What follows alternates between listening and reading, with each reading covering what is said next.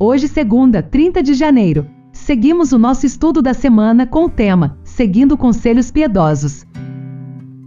E nós começamos com um texto extraído do livro Testemunhos para a Igreja, volume 1, página 183, e abre o estudo de hoje assim: Alguns não têm tato para lidar sabiamente com os assuntos temporais. Faltam-lhes as necessárias habilitações e Satanás se aproveita deles. Quando assim é, essas pessoas não devem ignorar sua deficiência. Devem ser suficientemente humildes para, antes de executarem seus planos, aconselharem-se com seus irmãos em cujo discernimento podem confiar. Fui encaminhada para esse texto que está em Gálatas 6:2, escreve Ellen White.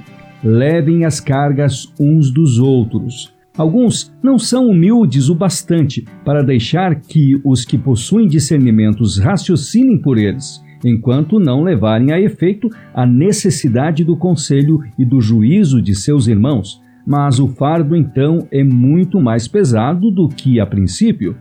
Os irmãos não devem ir a juízo, caso seja possível evitá-lo, pois dão assim grande vantagem ao inimigo para os enredar e desconcertar seria melhor fazer um acordo mesmo com prejuízo.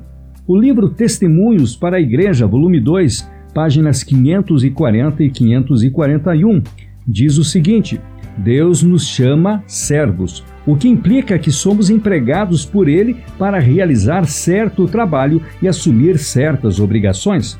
Emprestou-nos um capital para investimento. Isso não é nossa propriedade e desagradamos a Deus se acumulamos os bens do Senhor para gastarmos como bem quisermos. Somos responsáveis pelo uso ou abuso daquilo que Deus nos emprestou. Se o capital que ele colocou em nossas mãos está inativo ou enterrado, mesmo que seja apenas um talento, seremos chamados a dar contas ao Mestre. Ele requer não o nosso, mas o dele com juros. Mateus 6,24 diz: Ninguém pode servir a dois senhores. Cristo não diz que o homem não tentará servir a dois senhores, mas que ele não pode fazê-lo. Os interesses de Deus e os de Mamon não combinam.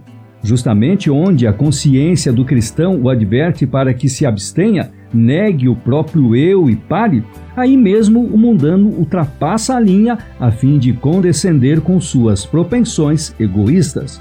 De um lado do limite se encontra o abnegado seguidor de Cristo, do outro lado está o amante do mundo, complacente consigo mesmo, cortejando a moda, empenhando-se em frivolidades e regalando-se em prazeres proibidos. Àquele lado do limite não pode ir o cristão. Pessoa alguma pode ocupar uma posição neutra. Não há uma classe imparcial que nem ama a Deus, nem serve ao inimigo da justiça.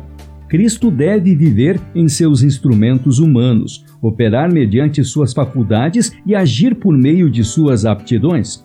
A vontade deles precisa estar submissa à sua vontade. Ele deve agir com seu espírito. Então, não mais vivem eles, mas Cristo é que vive neles texto baseado em Gálatas 2, verso 20. Aquele que não se entregou inteiramente a Deus acha-se sob o controle de outro poder, escutando outra voz, cujas sugestões são de caráter inteiramente diverso.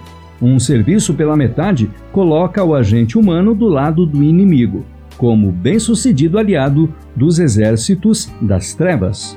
Texto do Maior Discurso de Cristo, página 66.